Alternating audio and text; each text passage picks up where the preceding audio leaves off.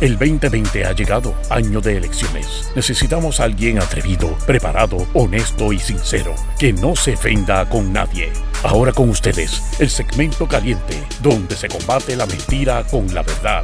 Démosle la bienvenida al licenciado Alejandro Herriman. Alejandro Herriman. Alejandro Herriman.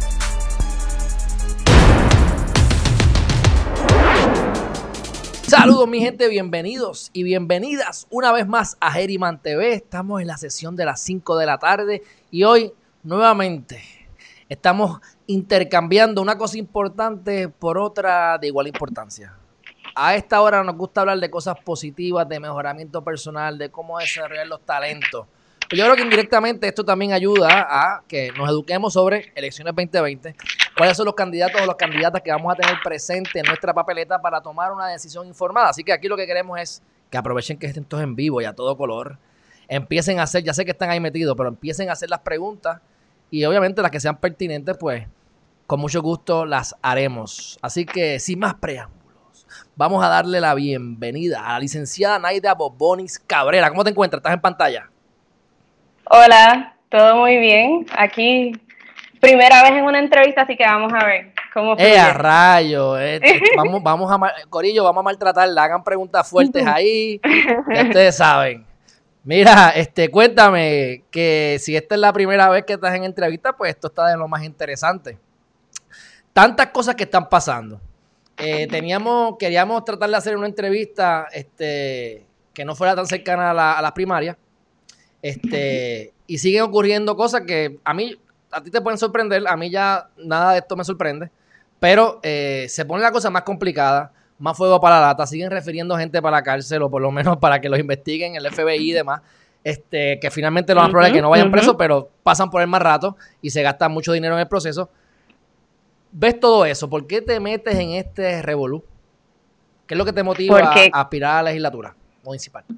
Yo creo que en principio, eso tiene muchísimo que ver. O sea, la realidad es que la ineptitud del gobierno se debe a que tienes a gente ahí que no tiene ningún tipo de convicción por lo que, por la gente a quien representan. Entonces hay un problema en la medida en que siguen ocupando espacios personas que no tienen esa convicción. Eh, en mi caso, mi mamá me enseñó primero que si no lo hago yo, ¿quién? Y además me dijo que lo peor es lo que no se intenta. Así que la realidad es que, bueno, ¿verdad? puedo decir que yo empecé eh, intentando atajar los problemas sociales eh, estudiando periodismo y fui, ¿verdad? Trabajé como fotoperiodista un tiempo y esa experiencia fue maravillosa y me encantó. Eh, pero la realidad es que lo sentí un poco insuficiente. O sea, y reconozco, y reconozco el poder de la prensa y lo tienen. Pero, ¿verdad? En mi caso personal, yo sentía que necesitaba tener una, como un rol un poco más activo. Así que por eso entonces decidí estudiar Derecho eh, y pues, ¿verdad? Hice tres años en Derecho eh, y ahora actualmente lo que hago es básicamente abogacía. Y lo que hago es literalmente dar acompañamiento a líderes comunitarios. ¿Y cómo uno da acompañamiento? Teniendo ¿verdad? sensibilidad y, y, precisamente atendiendo lo que la gente ya reconoce. Así que mi, ¿verdad? Mi, mi labor es básicamente apoyarles, pero también ser voz. Así que he tenido un rol más activo a través de mi trabajo y pues tuve, ¿verdad? El, la bendición de ser escogida como representante eh, del distrito del Caño Martín Peña, todo lo que tiene que ver con cantera, ¿verdad? Porque somos 14 legisladores municipales, fuimos escogidos en asamblea y pues en mi caso yo fui electa como parte del, eh, del distrito del Caño y pues nada, empezó esta cosa que yo, esto es bien nuevo para mí, eh, pero nada, la realidad es que lo, ¿verdad? Lo, lo acojo con mucho entusiasmo, así que, ¿que por qué? Pues porque sí, porque alguien lo tiene que hacer y no podemos seguir permitiendo que los espacios estén, ¿verdad? Eh, secuestrados básicamente por gente inepta. Ok, este, y yo, eh, por lo que hemos hablado, entiendo yo que aunque esto sea nuevo para ti, si te estás enfocando en el caño Martín Peña y esa área, pues es algo que ya tú conoces porque estás envuelta en eso, este, eres de la comunidad. Para la gente que no conoce lo que es el caño Martín Peña, porque yo creo que eso sonó cuando, cuando cada cuatrienio, la última vez me recuerdo cuando perdió Santini, pues eh, Yulín fue por hacer cada cosa que Santini no quería hacer para ir pisando cada cosa que él no hizo y sacarlo en cara y demás. Y una de las cosas era lo del caño Martín Peña. yo, no sé si eso salió tanto más en la prensa porque yo no lo he vuelto a escuchar tanto y, a veces uno piensa que que se le ha olvidado a la gente. ¿Cuál es el problema que hay en Caño Martín Peña y cuál es la labor que has estado haciendo dentro de esa comunidad? Pues yo, bueno, el problema. Oye, y a grosso, a grosso modo, porque sabemos que podemos estar aquí tres horas hablando de esto nada más, así que, pero que más o menos, una sinopsis dentro de lo que más importante tú entiendas que la gente debe saber. Ok, el Caño Martín Peña. El Caño Martín Peña son ocho comunidades aledañas al cuerpo de agua. El cuerpo de agua eh, fue, básicamente, hubo una población eh, que vino del campo y decidió, ¿verdad?, sentarse ahí porque estaban buscando mejores oportunidades. Que entre ellos, mi abuela eh, tiene 72 años actualmente, así que llegó en el 47 y mi abuelo llegó como en el 41 y 42. Eran, unos bebés. eran unos bebés. Eran, unos bebés. Así que eh, mi, mi, ¿verdad? mis abuelos fueron esa primera generación que empezó a ocupar el espacio eh, aledaño al Caño Martín Peña. Así que yo tengo 29, así que mis 29 años los llevo viviendo aquí, mi mamá tiene 52 e igual. O sea, nunca nos hemos mudado. En reconocimiento a eso, eh, se ha creado, bueno, en reconocimiento a que hay una situación ambiental en el área del caño Martín Peña porque el caño estaba tapado y eso significa que literalmente cada vez que llueve se inunda. Y cuando yo digo literalmente es que llueve, o sea, cualquier aguacerito y se inunda. Y no es que se inunda con agua de la lluvia, es que se inunda de agua del caño y el agua del caño está contaminada con heces fecales. Y la razón es porque, sí, tú te ríes, pero es no, no, no. Oye, yo te comenté que yo, yo administraba un montón de apartamentos y cuando tú estás en la Resach, llegando allá, era la 709 en la calle Resach, llegando al caño, tenías un bloque de cemento o un bloque, sí, de cemento que ponías en la entrada para que por lo menos cuando la caca llegara, pues tuvieras varias pulgadas antes de que entrara a la casa. O sea que yo lo pude ver de propio y personal, ¿verdad? Conocimiento, lo, lo vi, lo viví. Sí, y obviamente hay áreas que están peores, por ejemplo, una de las comunidades que pone vista Santurce, esa es una de las que peor se inunda. Eh, pero la realidad es que el 70% del distrito del Caño se inunda. Y pues nada, el punto es que se inunda con agua eh, considerablemente contaminada y uno literalmente no puede salir. Este, porque o puede salir y pues lo que haces es que tienes contacto con el agua contaminada y eso significa problemas de la piel, o sea, eso, eso significa que nuestra población de por sí tiene problemas de la piel, tiene problemas gastrointestinales. Eh, cuando te acuerdas el chikungunya, el Zika, eh, eso fue hace como tres o cuatro años, no, hace más, hace más, hace como cinco años atrás, pues esta área, precisamente porque se inunda y pues todo este asunto, significaba que él, había un aumento considerable entre la gente que tenía esta, este tipo de enfermedades. Y por ejemplo, yo puedo decir que en mi caso, pues a mí me dieron los dos, solamente uno de ellos me llevó al hospital.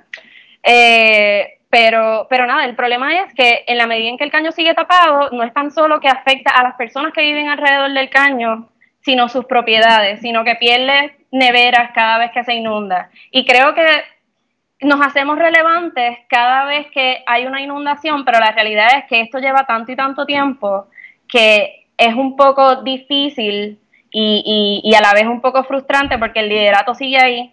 El liderato del, del, del Caño Martín Peña es el G8, que es el grupo que, ¿verdad? que, que acoge a los líderes de eh, cada una de las juntas comunitarias y estos son aproximadamente, son más, más de 100 eh, líderes comunitarios.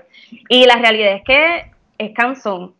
Eh, por mi parte, yo empecé siendo parte del liderato comunitario cuando era chamaquita, cuando tenía como 13 o 14 años en un grupo que se llama los LIHAC, que son líderes jóvenes en acción. Y pues fue ese experimento, ese primer grupo de, jóvenes que estaban intentando un poco aprender sobre cuáles eran las problemáticas de su comunidad y cómo empezar a hacer voz sobre eso. Eh, yo participé un tiempo ahí y pues después me puse grande, fui a la universidad, hice un intercambio, regresé y cuando regresé hice eh, a través de Juvenpleo, hice una un internado en la Corporación del Proyecto Enlace, eh, que es la que dirige los trabajos referente al dragado del caño. O sea, ellos se encargaron de hacer un plan de desarrollo integral con el insumo de la comunidad y pues esa es la corporación pública. Son, eh, son tres eh, cuerpos importantes, la Corporación del Proyecto Enlace, el G8, que es el grupo de líderes comunitarios, y el Fideicomiso de la Tierra, que te lo explico después. Este, pero nada, el punto fue que, que hice un internado ahí Y de la nada, pues me involucré con la eh, Junta Comunitaria y ahí fui presidenta un tiempo, a mis 23, 23 años. Y pues estuve eh, activa más o menos con, con las juntas hasta el año pasado, porque pues después de ahí fui presidenta un tiempo, hicimos, cierta cantidad de cosas, intentamos hacer acuerdos colaborativos con el municipio para el asunto de un centro comunitario, hicimos, nada, hicimos varias cosas, eh, pero entonces, eh, pues, entré a derecho y pues ahí mi tiempo disminuyó considerablemente, pero nada, siempre me he mantenido eh, activa. O sea, que tú utilizaste, tú fuiste de las que llegó a derecho, la que estuvo chavando de bachillerato en, la, en derecho con enlace. Como que chavando con enlace. Bueno, yo tengo un panita, yo tengo un panita que estuvo, yo me acuerdo, él es menor que yo, bastantes años, qué sé yo, como 10 años. Y yo recuerdo que él estaba siempre, estuvo siempre con enlace tomando fotos, este, y estuvo en cuanta cosa hay, como dos, yo lo estuve viendo como dos o tres años antes de entrar a derecho, ya se graduó. Pero pues no. no, no fue, ese no fue, ese no fue el enlace. No, bueno, en la corporación del Proyecto Lazo, no sé si estuve chavando como tú dices, pero sí, sí colaboré con, la corporación, con el liderato del G8 y, y sí, o sea, la realidad es que tuvimos, siempre hemos tenido buena exposición y eso es algo que yo siempre reconozco, ¿verdad? Ahora que tengo la oportunidad de trabajar con otras comunidades alrededor de la isla por mi trabajo, eso es algo que yo reconozco. Nosotros como, eh, ¿verdad? Como, como proyecto, nosotros tenemos una visibilidad que hay un montón de comunidades que no las tienen. Y obviamente yo creo que en parte es que nosotros somos 26 mil personas y eso es un montón de gente. Y es un montón de gente para meter presión. Eh, así que en ese sentido, pues sí, reconozco que tenemos el beneficio de que nos hemos hecho visibles gracias al liderato de, ¿verdad? Liderato, a la pelea, a, el meternos en cada, eh, Vista pública si es necesario, en meter presión a través de la corporación, eh, ¿verdad? Porque la corporación responde a nosotros. Y con el proyecto del fideicomiso, que la realidad es que ha tenido visibilidad a nivel mundial, se ganó un premio de la ONU, creo que fue en el 2016. Y pues eso, nosotros eh, siento, ¿verdad? Que hasta cierto punto nosotros podemos servir de ejemplo eh, para otras comunidades que tienen problemas parecidos a los de nosotros, pues, ¿verdad? Para resolverlos de manera parecida.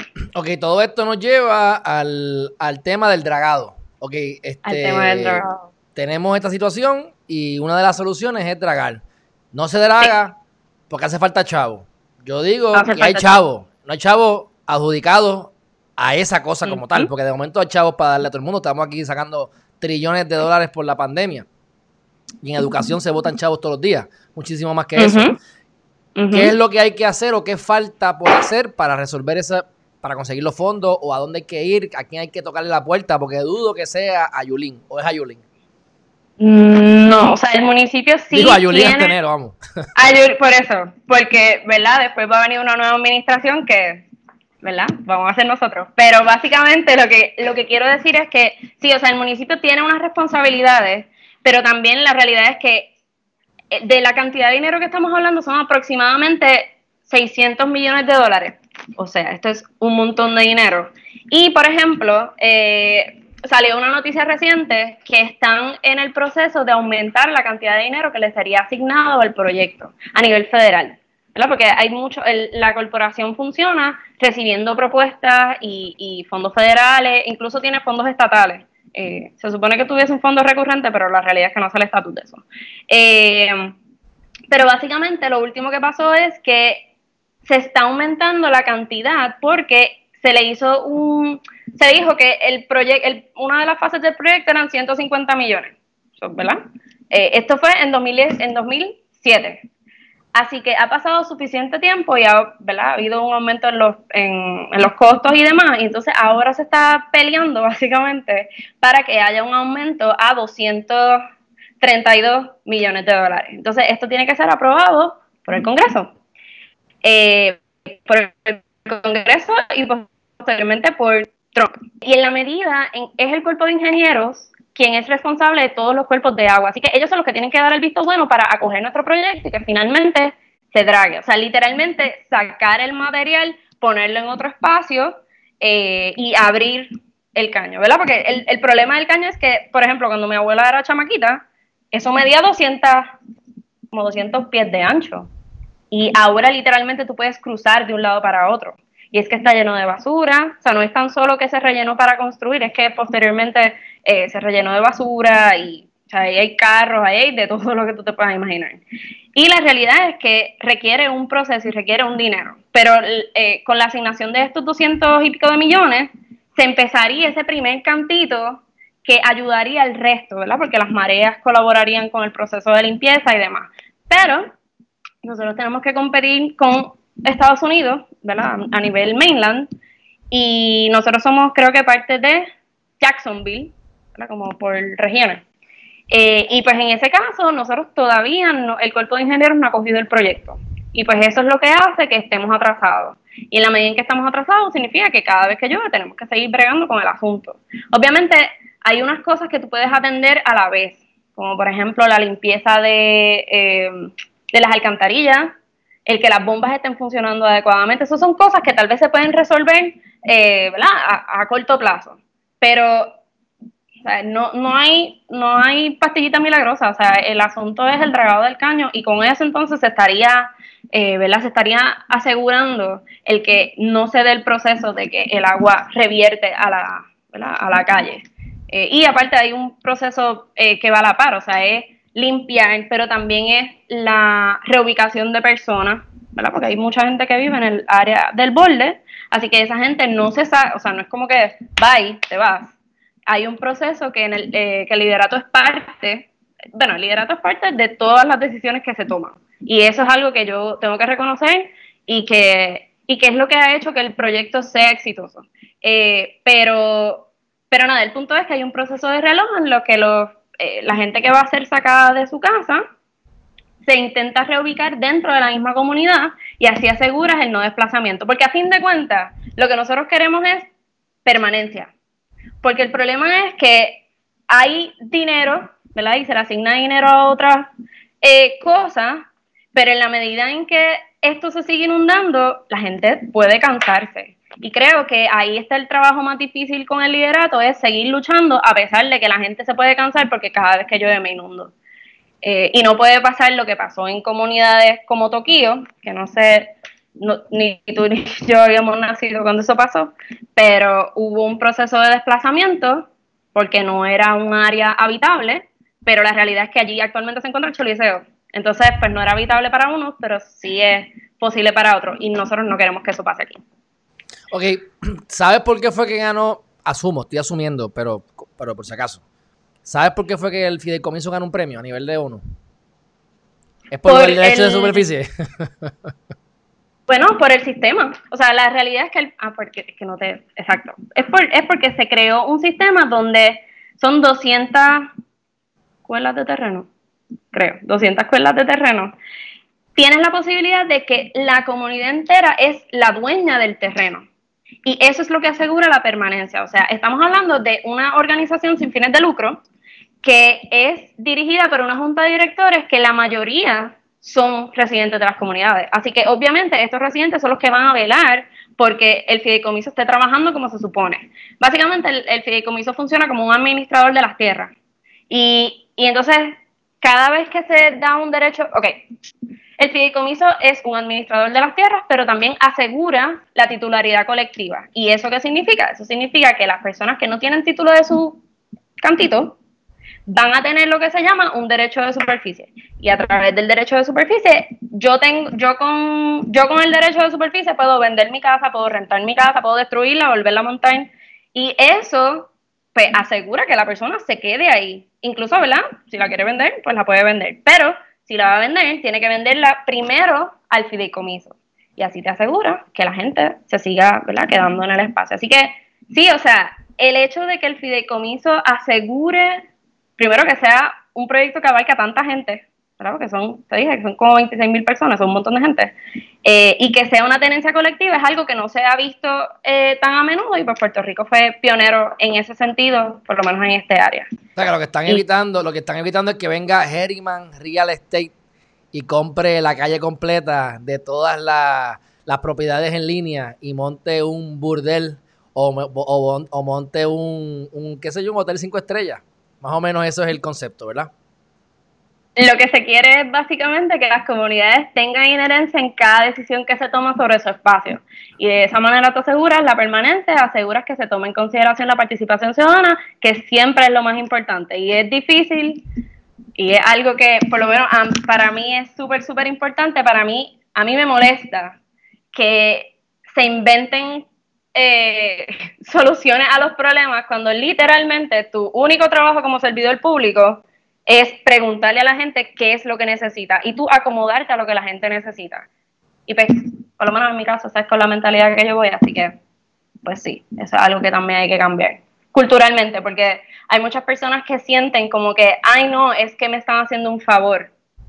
Y no. O sea, es, toma tiempo, ¿verdad? Y, toma esfuerzo reconocer, porque, ¿verdad? Por, por las razones que sean, lamentablemente hay una cultura eh, que, que, te dice como que no, no, e, él es el salvador, o sea, el gobierno es el salvador. No, o sea, tú tienes un, tú tienes un proceso eh, que debería ser a la par y tú tienes inherencia, tú deberías tener inherencia en todas las decisiones gubernamentales, pero, pero eso es difícil reconocerlo y hay un chorrete de líderes comunitarios por ahí que saben de esto y que están, o sea, y que llevan la, ¿verdad? llevan la batalla por eh, por décadas, asegurándose que, ¿verdad? Que, que, el, que el gobierno haga lo que tiene que hacer. Así igual con los fondos de recuperación se está dando la lucha, así es del caño se está dando la lucha, y así hay un montón de comunidades que están eh, peleando, porque ese es el problema, no lo hacen fácil, lo hacen difícil, y yo no entiendo por qué. O bueno, puedo entender por qué, pero tal vez no quiero reconocerlo este, ¿verdad? ¿Por qué se le hace tan difícil al gobierno entender que tú lo que tienes es que preguntarle a la gente y acoger las recomendaciones de la gente? Nada, es una lucha que se tiene. Bueno, yo creo que una de, las razones, una de las razones es porque mucha gente no vota. y si tú no votas, ¿para qué te quiero? ¿Para qué te tengo que convencer? ¿Para qué te tengo que dar algo? Si, ¿Para qué te doy pan si tú no me vas a dar un voto? Que esa es parte de, eso, eso es lo que yo digo a nivel práctico. Por eso eso me lleva a la pregunta, ¿qué estás haciendo para darte a conocer tú como individuo? ¿Qué estás haciendo como colectivo para darse a conocer y reclutar gente? Porque a nivel práctico la teoría es bella, pero si no vas a votar, yo te puedo ayudar como quiera, pero voy a perder si no votas por mí. Sí, creo que que yo estoy haciendo como individuo, pues obviamente tengo ¿verdad? mis redes sociales y estoy tratando de darme a conocer por las redes sociales. La verdad es que tengo que admitir que esto es bien nuevo para mí, así que se me hace un poco difícil y yo se supone que sea millennial y se supone que sepa de redes sociales. No. Pues llegó el momento de aprender, tranquila, ni lo, ni, lo, ni lo, vuelvas a repetir, ni vuelvas a repetir eso. Usted sabe y siga para adelante. Yo sé. Este, eso, eso, ¿verdad? Eso es parte del proceso, pero la realidad es que lo que hemos estado haciendo, primero que se dio un proceso de eh, de acoger recomendaciones a ¿verdad? durante la pandemia, que es otro tema. Eh, durante la pandemia, pues íbamos a hacer eh, reuniones con las comunidades, pero la realidad es que, pues, debido a la pandemia, no, no podíamos salir, no podíamos ¿verdad? hacer esa interacción personal. Que obviamente ahora hace falta un montón, pero seguridad primero. así que es verdad, eso de estar en grupos, pues no, se dio a través virtual y la realidad es que pudimos acoger, ¿verdad? Pudimos recibir insumos que, que era lo que necesitábamos para empezar a montar el, programa de gobierno. Eh, y pues ahora actualmente lo que estamos haciendo es literalmente caminando todas las comunidades, eh, ¿verdad? Por precinto, nos estamos dividiendo eh, y yendo casa por casa diciendo como que mira, esta soy yo, mira, esta es mi fotito, porque entonces pues tengo mascarilla, así que no saben quién soy, pero les digo como que, ah, esta es mi fotito, quién yo soy, ¿verdad? Que soy residente del Caño, que fui electa eh, a través de asamblea y demás. Eh, y nada, en, ese sentido, la verdad es que sí ha habido una acogida, o sea, tenemos la oportunidad de preguntarle a la gente cuáles son sus, una o dos cosas que sean bien, bien importantes, eh, ¿verdad? Que haya que atender de, de, manera premiante o de manera, tú sabes, inmediata. el asunto de las carreteras, el asunto de los solares baldíos, el asunto de la iluminación, eh, esas son cosas, el asunto de la limpieza, de, la, de, las áreas recreativas y demás, esas son cosas que se han repetido en casi todas partes. Eh, y pues ese proceso de saber cuál es la prioridad de la gente, pues nos permite organizarnos para, ¿verdad? Para cuando lleguemos en enero, eh, ¿verdad? Hacer, hacer bien el trabajo, que es lo que, lo que queremos. Así que en ese sentido, pues eso es lo que estaba haciendo, estaba caminando y pues nada, compartiendo, por ejemplo, compartí eh, la última, el último asunto que pasó, las últimas inundaciones, que fue para la tormenta, que no se dio, ¿verdad? Porque no había luz. y, pues nada, eh, ¿verdad? Y pues compartir ese tipo de cosas y mantener a la gente pendiente sobre qué es lo que está pasando eh, en mi área específicamente, pues porque a mí me toca, ¿verdad? Como dije, el área del caño eh, y el área de, cantera y demás. Que el área de cantera, nosotros, o sea, parte del G8 es cantera, a pesar de que ellos tienen su, eh, ellos tienen su propia, se llama compañía, pero básicamente es como el, como el enlace, pero ellos tienen uno propio y tienen básicamente los mismos problemas, que es el problema de tenencia de, ¿verdad? El problema de titularidad, el problema de tienen problemas también con la luz, tienen problemas con el agua, así que son básicamente problemas que se repiten y pues nosotros tenemos representantes de ellos en el G8 también. Así que, ¿verdad? Porque en la medida en que el, el, el, caño, el, el, cuerpo de agua mejore, ellos también mejoran su calidad de vida. Así que, ¿verdad? Es, un, es en conjunto. Ok, este, aquí han hecho varias preguntas, estoy tratando, algunas no las entiendo bien porque me están usando abreviaciones, CCAR, no sé qué es el CCAR ahora mismo. Pero por lo menos están preguntando. Te lo debo. ¿Ah? Que te lo debo, no sé, no sé. Ah, no, no, no, yo sé que lo estoy diciendo en voz alta porque me expliquen, el que esté escribiendo que me lo repita, pero este, que es Charles Concepción. Pero Gladys está preguntando, número uno, además de, son dos cosas, además de dragar, ¿no se está pensando canalizar? Yo entiendo que no, sé, que no, pero como yo no soy el experto en eso, ni me recuerdo, eso yo lo aprendí por Godró en un momento dado porque mm. me obligaron, así que no sé si esa es una de, de las cosas. Y lo otro es, que es lo que yo pienso, y estoy de acuerdo con Gladys, y lo voy a decir, si hay carro y hay basura, yo no he ido, yo no he ido a tirar carro y basura al caño Martín Peña. Yo creo que tú tampoco. Así que no voy a decir que los 26 mil personas que viven ahí son puercos. Pero vamos, ¿de dónde salen esos carros? No. de eso, viene, eso, viene, eso viene del G15. no, pero ha mismo. pasado que hay personas que hay personas de afuera que vienen y eso eso también es una realidad, así que también hay un proceso de concientización de que porque esto esté sucio, eso no significa que tú tienes luz verde de venir aquí a tirar cosas. Este, so, sí, o sea, obviamente hay de todo. El, la realidad sí, o sea, la realidad es que el, mayor tapón se ha dado con el tiempo, pero también se dio al principio en consideración a que pues la gente estaba literalmente rellenando porque necesitaban espacio donde vivir. Eh, pero pero el asunto es que se está realizando un, ¿verdad? Se, hizo un plan. Y el, el, el, asunto es que el plan incluye trabajar con el asunto de basura, trabajar con el asunto de los desperdicios y solamente necesitamos los fondos para poder eh, limpiar. La realidad es que si, e, si el dragado incluye canalización, siento que sí, pero eso es un poco más técnico y no me lo, no me lo sé, tendría que confirmarlo. Eh, pero sí, o sea, either way, estamos, estamos conscientes de que hay un problema de concientización sobre lo que significa mantener las áreas limpias y también es un proceso educativo que, el gobierno, que las comunidades, que el municipio tienen, ¿verdad? Tienen, tienen el espacio para mejorar, para ¿verdad?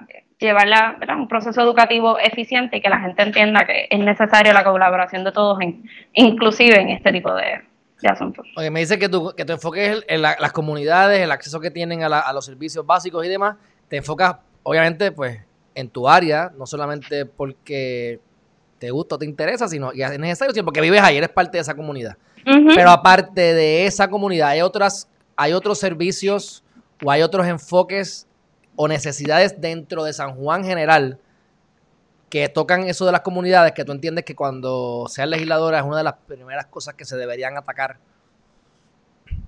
Bueno, aparte de lo que mencioné eh, de referente al asunto de acceso a, carreteras adecuadas, a parques eh, adecuados, limpios, etcétera, etcétera, a mí me parece que ha habido un poco, bueno, y el asunto de los, eh, ay Dios mío, de los solares baldíos, de la... Eh, añadirle uno ahí, que añadirle uno, porque si, si ustedes ganan, créanme que los voy a estar hostigando los estorbos públicos. Oye, hay estorbos públicos como locos. Yo tengo una lista que yo estoy ahora digitalizando, me estoy hasta digitalizando yo mismo, porque estoy las cajas que estoy sacando. Y me he encontrado con listas que yo tengo de estorbos públicos. Y hemos tratado de adquirir los estorbos públicos. Coqui, coqui, Yuli, coqui, coqui, este, ¿cómo se llama? Este, Rigao. Así que yo espero que si hay estorbos públicos, pues que los muevan para la comunidad, no los panitas benditos. Mira, te me fuiste, te me fuiste, hello.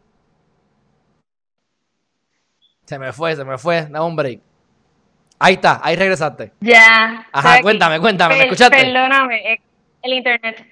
Te escuché, me dijiste que sí, el asunto de los estorbos públicos y que me ibas a molestar cuando ganáramos. Bueno, sí, que no, me, que no quiero que se lo den a los panitas, que todos tenemos la igual, ¿verdad? Oportunidad, porque mira que yo hostigo y todavía no he conseguido ningún estorbo público.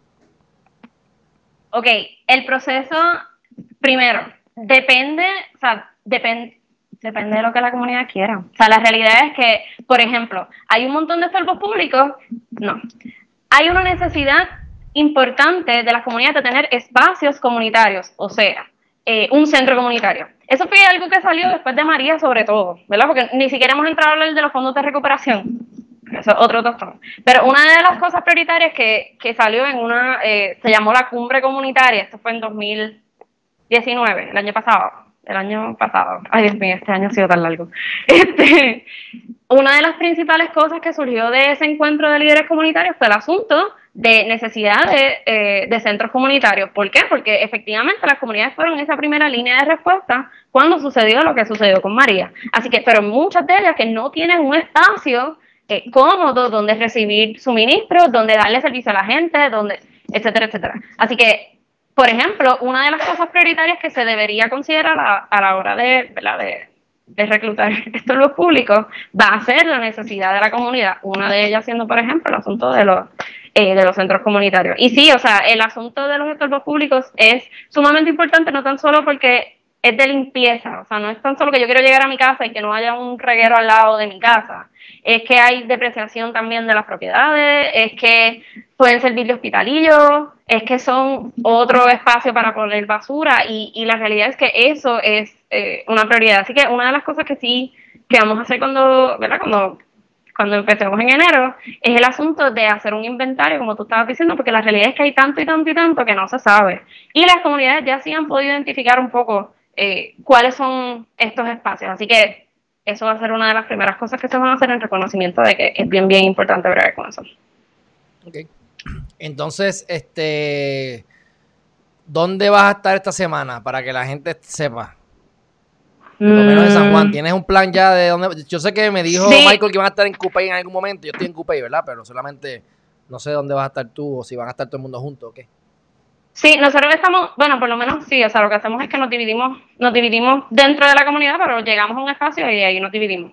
Eh, hoy es precinto 4, mañana, el viernes es precinto, hoy es precinto 4, el viernes es precinto 5. Pero no sé lo tengo aquí, pero no me lo sé de memoria.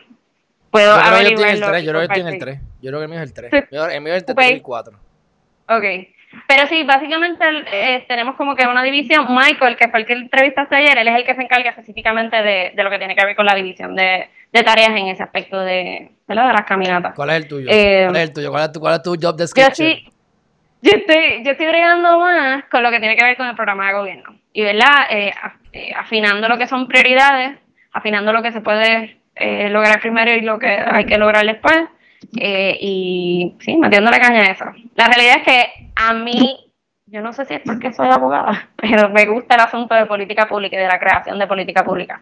Así que obviamente el bregar con el programa de gobierno es lo que a mí me, pues, me apasiona, me llena. Eh, el poder genuinamente tú sabes, como que interactuar con la gente preguntándole qué es lo que necesita y recoger eso y ponerlo en palabras bonitas que puedan ser eh, que puedan efectivamente puedan implementarse después, pues es lo que me gusta. Así que con eso es con lo que estaba trabajando. Y pues tenemos, ¿verdad? Eh, tenemos el asunto de educación es bien importante, el asunto de que fue el que yo trabajé un poco, el, el tema del sinogarismo, eh, todo lo que tiene que ver con la comunidad, transparencia es bien eh, importante. Explica eso de sinogarismo, por favor. Sinogarismo es toda persona que no tiene un techo puede ser una persona que literalmente sabes, eh, vive en la calle, o puede ser una persona que la renta no le es suficiente, o puede ser una persona que es tal vez víctima de violencia doméstica, así que su, su espacio no es seguro.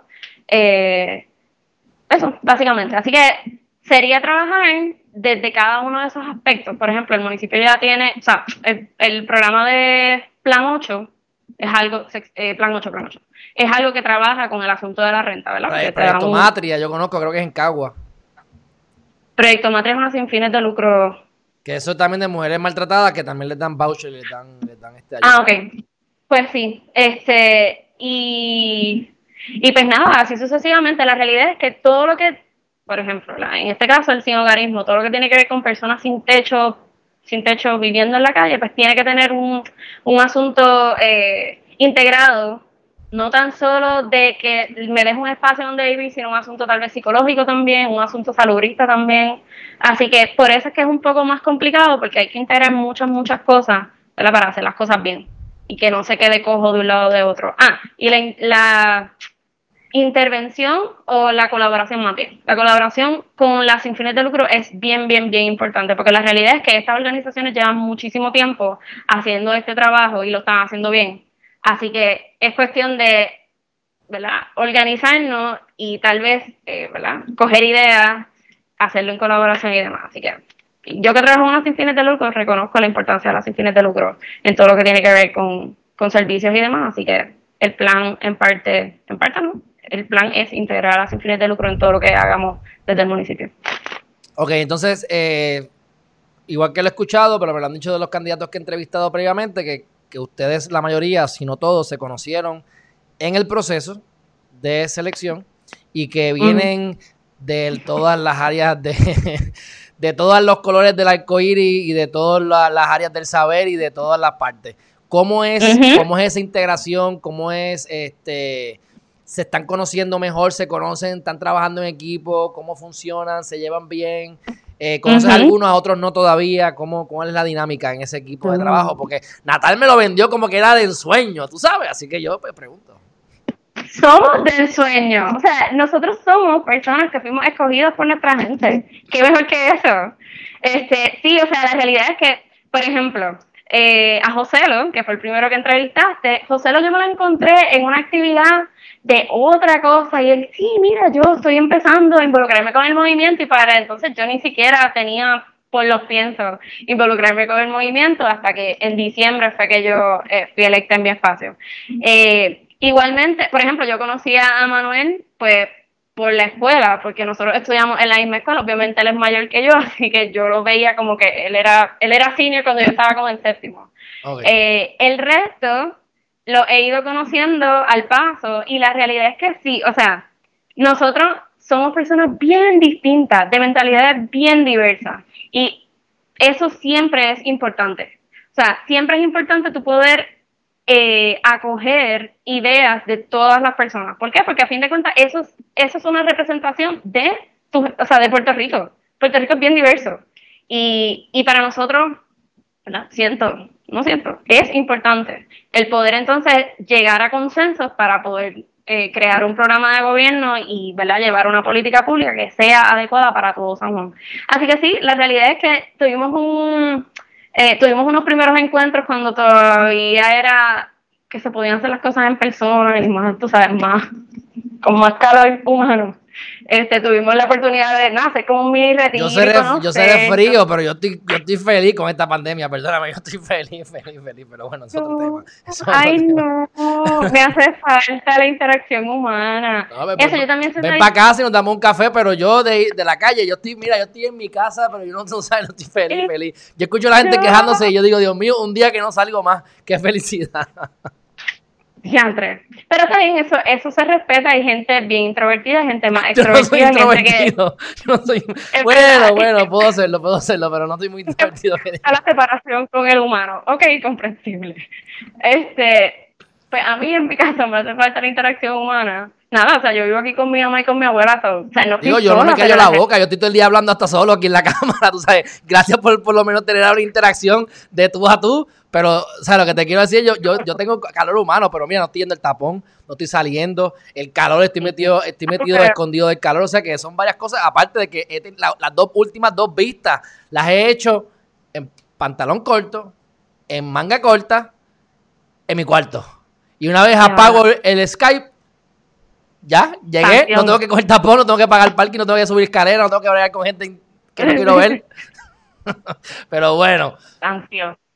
Este, pero, pero, pero, no, yo pienso que sobre todo para nuestros ancianos, hay un montón de ancianos solos y obviamente ellos son la población más vulnerable. Eso fue una de las cosas que se identificó se creó algo que se llama el Task Force Social del Pueblo. No sé si has escuchado de él. ¿Has escuchado de él? No, ayer me hablaron pues del Task Force, pero que era un nombre que no le gustaba a Michael, pero no sé más nada. Pues existe algo que se llama el Task Force Social del Pueblo que se montó eh, justamente cuando cerró el gobierno. O sea, como una o dos semanas después, un conjunto de más de, bueno, ya, vamos, ya somos más de 150 organizaciones. Pero me está hablando del 2006 no, no, no, de ahora para la pandemia. Perdón, para la pandemia. Ah, ok, ok. Y el propósito era trabajar todo lo que tuviese que ver con los con los asuntos sociales que surgían a partir de la pandemia, porque el gobierno decidió, y es importante, ¿verdad?, tener un task force social médico que, que, me diga todo lo que yo tengo que hacer para que la gente no se contagie. Y posterior surgió el task force social económico, y todos los asuntos sociales pues se quedaron rezagado. Y la realidad es que el cierre significó los doñitos que no tenían transportación tenían que entonces depender de que un vecino le hiciera el favor, aparte de que no puede salir porque hay miedo a, contagio, gente sin alimento, las citas médicas, gente sin alimento.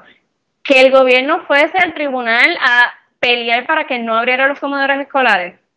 O sea, o sea eso, eso ya es otro, ese es otro nivel. Este, pero nada, se, eh, se identificó también el problema de, por ejemplo, violencia doméstica. Hubo un aumento en la llamada, eh, ¿verdad? Asistencia en, asuntos de violencia doméstica, así que se, se montó este, este, ¿verdad? Somos más de 150 y se empezó a trabajar con todo lo que tenía que ver con la pandemia y se identificó que, lo, que las personas, los adultos mayores, el, ¿verdad? el término correcto, los adultos mayores son ¿verdad? los más vulnerables, no tan solo por porque fisiológicamente y pues, por, por contagio son, son ah, eh, población en riesgo, sino también por todos los asuntos sociales que estaban rodeando y que el gobierno no estaba tomando en consideración. Mira, algo tan sencillo como que hay una persona que no tiene una mascarilla, bueno, pues educarlo a que tenga la mascarilla o tú como gobierno proveerle la mascarilla, porque, porque hay personas que simplemente no tienen los, el acceso económico o, o nada, o sea, la conciencia. Y es y esas son cosas que el gobierno decidió no atender. ¿Y quién las atendió? Las organizaciones sin fines de lucro. Pero nada, esto, esto es un tema que me, que me da ansiedad, así que... Pero sí. está, bien, está bien chava, pues, pues, mira a ver, manéjalo, manéjalo, porque eso, lo, que viene, lo que viene no es nada. Compar o sea, lo que has visto no es nada con lo que viene. Mira, voy a, voy a hacerle caso. Tengo aquí una persona que yo quiero mucho, que es que ha estado chavando con lo del CCAR yo no sé si tú sabes esta respuesta, si no la sabes no te preocupes porque yo tampoco la sabía, pero la voy a tirar y lo voy a hacer porque al final me dijo un comentario que es parte de mi crítica del movimiento, que te lo digo ahora, y es una posibilidad de que los puedo enlazar para que se comuniquen. Ok, él me está diciendo primero que estamos hablando del, del, dragado y que hay unos dineros que hacen falta y que lo están aumentando a los 232 millones o algo así que dijiste él me está diciendo que hay unos impuestos en la factura de la AAA. Yo no sé si esto se puede hacer, yo no sé si esto es legal, yo no sé si esos fondos están ya para una cosa y no se pueden usar para otra, ¿verdad? Desconozco. Estas son preguntas que me tira, que las voy a averiguar como quiera y si tú las sabes mejor. De ese impuesto que es el CCAR, cuando pregunté, él contestó que eso es un cargo por cumplimiento ambiental y regulatorio, que es parte de los cargos que vienen en la factura para cumplir con el medio ambiente. Él dice que se están generando entre 280 y 300 millones de dólares al año. Dos cosas. La primera pregunta es, ¿ese dinero por qué no se usa para el dragado? Si tú sabes. Y si no, pues averiguar, porque entonces eso es una fuente de ingreso a ver qué están haciendo con esos chavos. Y, por lo, y, lo, segundo es que él, y, aquí, y por esto es que te, la, me arriesgué y hacerte la pregunta, porque él dice que él es líder comunitario. Así que ya tienes ahí un enlace y que, que, que, mátense ustedes dos allí, ¿verdad? Pero dice, yo soy el líder comunitario, represento sobre 10 comunidades y miles de familias. Yo desconocía de eso. Este es mi pana, mi hermano. Y dice, nadie nos ha contactado para que vean nuestras necesidades y le hemos escrito a muchos políticos eh, PCT3, no sé qué, ah, del precinto 3.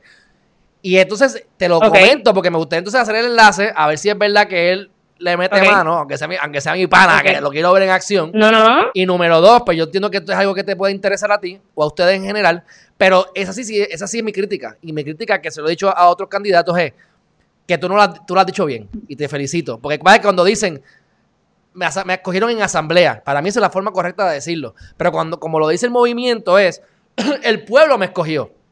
Válgame. O sea, el pueblo de los que se convocaron y fueron.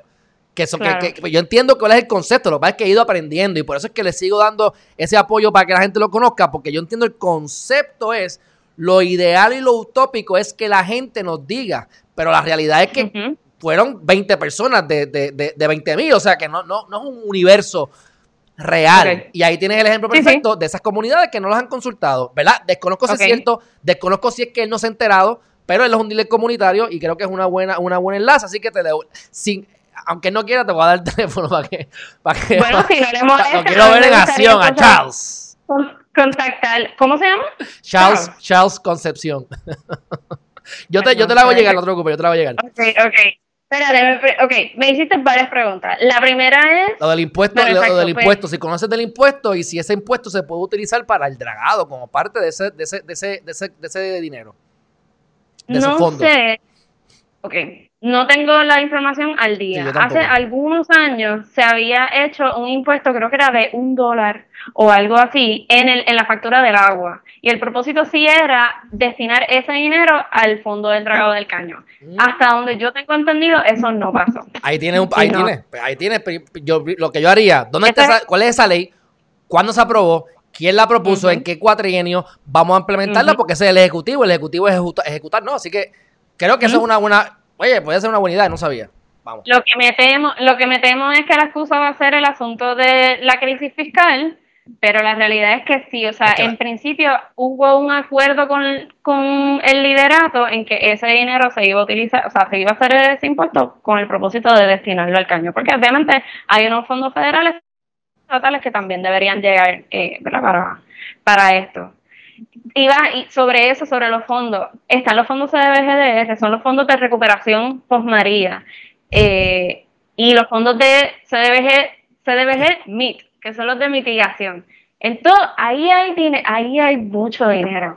Y ese ahí está todo el dinero. Oye, ahí está todo el. Cuando Trump dice, no te, no, como dicen, Trump nos debe 40 mil millones. No, no, no, son 40 mil millones en créditos contributivos, CDBGs, que eso lo que te va a llegar es al pueblo lo que le llega es una renta barata.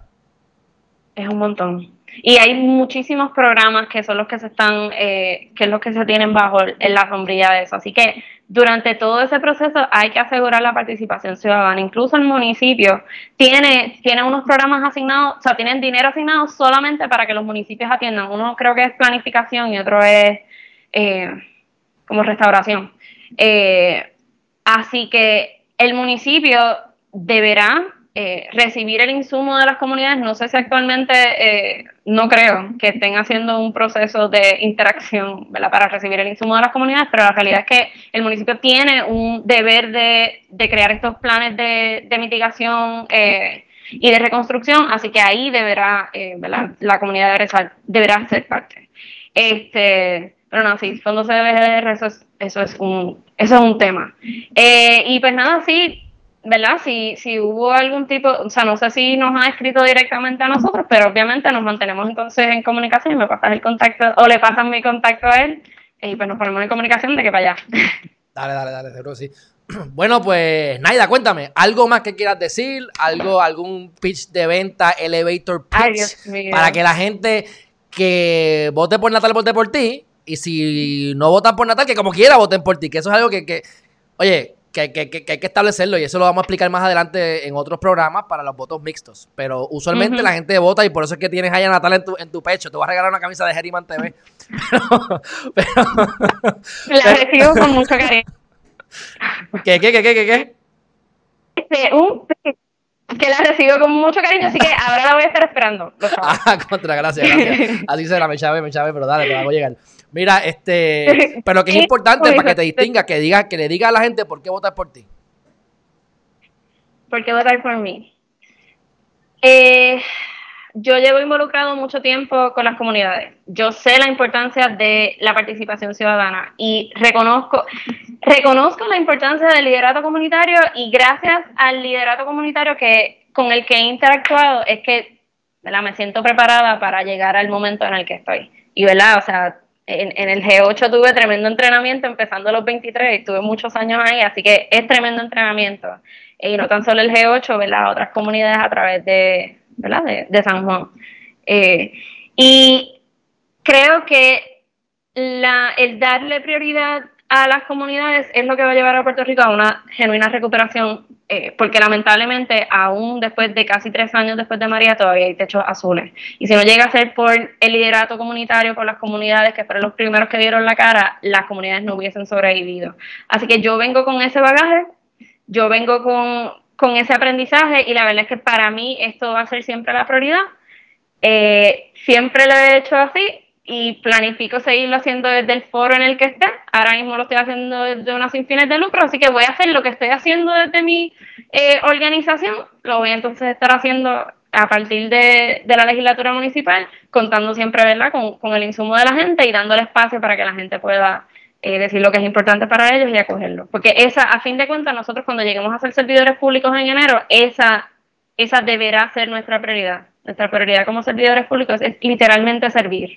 Y a pesar de que se le han dado 500 oportunidades a un montón de, de personas que llevan muchísimos años en la política, eh, por alguna razón las cosas no fluyen nunca, o fluyen a mitad, o tú sabes, hay vagones, o sea, pasan muchas cosas y creo que a partir del verano del año pasado se nos está dando una oportunidad bien particular de hacer las cosas diferentes. Por primera vez y darnos la oportunidad a gente como nosotros, ¿verdad? A mí y a mis 14 compañeros y a Manuel Natal, este, de hacer las cosas bien, eh, con toda nuestra gente en el oído, hablándonos y, y ¿cómo es? Este, aconsejándonos para hacer las cosas bien. Así que pues nada, sí, mi nombre es Naida Bonis Cabrera, me pueden buscar por las redes sociales Naida Bonis Cabrera 2020, me pueden buscar por Facebook y por Instagram, Naida Bonis Cabrera 2020, y pues nada, eh, eso.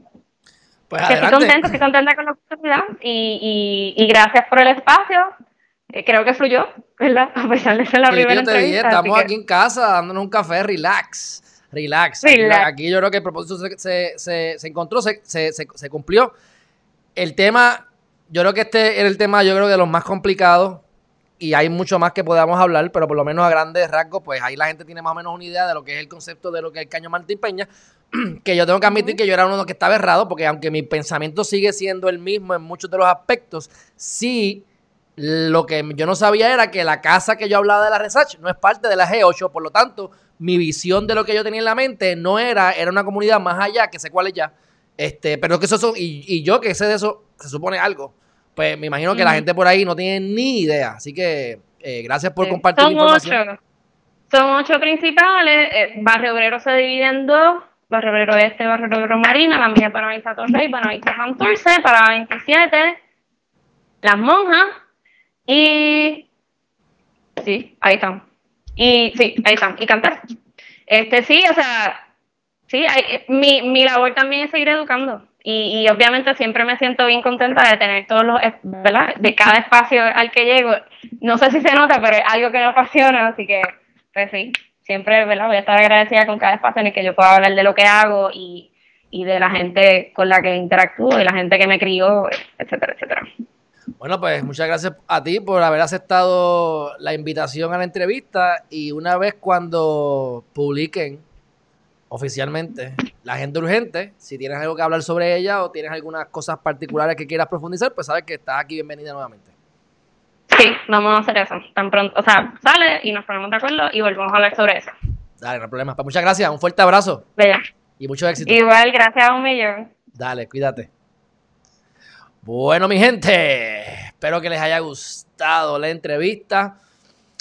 Este tema fue bien interesante, más interesante yo creo que del que ustedes se imaginan, y es porque en el caso mío muy particular, cuando yo estuve estudiando en mis estudios de Derecho, eh, yo tuve el masoquismo de querer estudiar con Michel Godreau. Tremendo profesor, tiene una mentalidad y una visión de vida diferente a la mía, así que yo me tenía que convertir en él para poder coger los exámenes, y eso es lo que no me gusta, pero él fue el que me enseñó sobre estos temas. y pues yo no creo que yo le caiga muy bien, así que eso no ayudó mucho a la interacción. Pero eh, conocía del tema, pero con todo y que conocía, habían cosas que me faltaban saber y que tenía una concepción un poco errónea. Este, y pues Naida me trató muy bien cuando hablamos en privado. porque las preguntas que le hice no eran preguntas tampoco necesariamente muy agradables y yo te llego de punto A a punto B en una línea recta. Así que, así que yo creo que por lo menos tuvo la, inteligencia emocional para, para bregar con la pregunta y contestármela muy bien. Así que me educó en ese sentido. Y esto fue simplemente un pequeño resumen.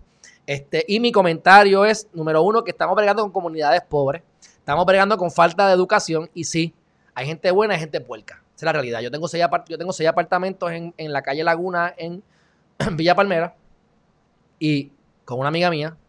Y yo tengo un problema de basura. Porque los vecinos son unos puercos. Porque los vecinos van caminando y tiran la basura frente a la casa. Eso tiene que hacer unos ajustes para poder ir con la basura de los puercos vecinos. Bueno, pues eso, esa es la realidad. Ahora, hay un montón de gente buena. Yo diría que la mayoría son buenos. Este, más pueden ser gente que no son de la comunidad que vienen y tiran basura, eso tiene razón. Pero esa es la realidad. No podemos ni marginarnos porque hay cuatro tecatos, porque hay hospitalillos, hay tecatos. O sea, las casas que yo busco son las que tienen caca de tecato adentro. O sea, yo voy a propiedades que yo digo, aquí hay caca aquí, un mojón acá, un mojón allá. La gente va y simplemente se, se enñangotan, cagan, siguen caminando, se acuestan allí, tienen sexo, te ves la jeringuilla y esas son las casas que a mí me gustan. Porque esas son las que tú puedes comprar a un peso o, menos. Así que hay de todo en la viña del Señor. Pero hay un montón de gente buena y, bueno, y ella vive ahí, así que definitivamente ya no tiene cara de ni ser usuaria de, droga ni tampoco de tirar carro robado en el caño Martín Peña. Así que como ella tienen que haber un montón. Eh, digo, hay miles de personas, son la gran mayoría, así que pues, no podemos tampoco juzgar a uno y culparlos a todos por, unos pocos. Número uno. Número dos, gracias a Charles Concepción te voy a molestar ahora porque te voy a poner en, comunicación con ella por varias razones. Número uno, porque yo quiero ver que, que metan mano. Número dos, diste en el meollo, porque es la crítica que yo tengo, de que pues no todo el mundo está yendo a las convocatorias, no todo el mundo se entera de las convocatorias, y realmente todavía esto es un movimiento que, que ganen o no ganen, pues con el tiempo se supone que cree más gente y entonces ellos aspiran a que sí, realmente hay una participación real de la ciudadanía. De todas maneras, sé que dijiste que contactara a la licenciada, a la licenciada Ana Toledo. No sé quién es ella. Y independientemente le voy a escribir si se quieren seguir comunicando y ver de qué manera puedes ayudar eh, a que sean escuchados. Porque Charles, a mí lo que me gusta de todo esto, independientemente de lo que pase al final del camino, es que hay una gente que se está sentando a pensar. Y dentro de la, agenda urgente, no importa tu ideología, no importa lo que tú pienses, no importa ni fu ni fa. Aquí lo importante es que esas son ideas que muchísimas se pueden utilizar. O sea, si yo vengo, yo, yo ponle que yo soy popular y me tiro para gobernador. Claro, yo voy a tener mi plan, pero no podemos negar que muchos de esos planes de los otros partidos pueden ser buenos. Y si yo gano, pues yo quisiera coger las ideas que funcionan. Es lo que yo hice en mi vida. O sea, yo tengo mis ideas, pero busco quien tiene ideas iguales o mejores que las mías y las aglomero y hago mi propio producto. Mejorado. Así que independientemente ocurra lo que ocurra, es un, es un plan, es un plan que pudiese funcionar a futuro. Claro, claro, del dicho al hecho hay un largo trecho y me pueden decir que todo es Villas y Castilla. Eh, ¿sabes? Eh, eh, eh, esto es más fuerte de lo que es. Yo, yo, les digo a ustedes que para mí, no importa quién gane, nosotros tenemos que, ¿qué? que educarnos nosotros mismos, que crear nuestra economía, que mejorar como personas, que desarrollar nuestros talentos, que saber qué es lo que queremos, que enfocarnos en una sola cosa, explotarla, estar ahí metido hasta que logres tus metas. Y si tú mejoras tu economía, entonces mejora la economía colectiva de Puerto Rico, mejora la calidad de vida, mejora todo en general. Si dependemos del gobierno, estamos chavados. Así que yo creo que yo voy a dormir igual de bien, gane quien gane. Así que mi gente, un fuerte abrazo, gracias a todos por el apoyo, gracias a todos por lo que estuvieron con nosotros. Mañana estamos nuevamente a las 8 de la mañana con la noticia más importante. Y saben que mañana no estamos a las 5 de la tarde, vamos a tener una intervención especial a las 7 de la noche con el doctor Vargas Vidot. Así que tengo trabajo porque quiero, quiero empaparme bastante, porque saben que esta entrevista la llevo peleando hace tiempo y agradecido porque finalmente se ha dado. Y es buena porque ya él hizo una rendición de cuentas, así que vamos a estar atacando esa rendición de cuentas que era precisamente lo que quería hablar con él. Así que mi gente, fuerte abrazo, buenas noches. Y nos vemos mañana, que duerman bien, mira, duerman 8 horas. Acuérdense muy temprano como yo, mira, la mejor hora para acostarse a las 8 de la noche y la mejor para levantarse a las 4 de la mañana, mi gente. Hágame caso. Bye bye.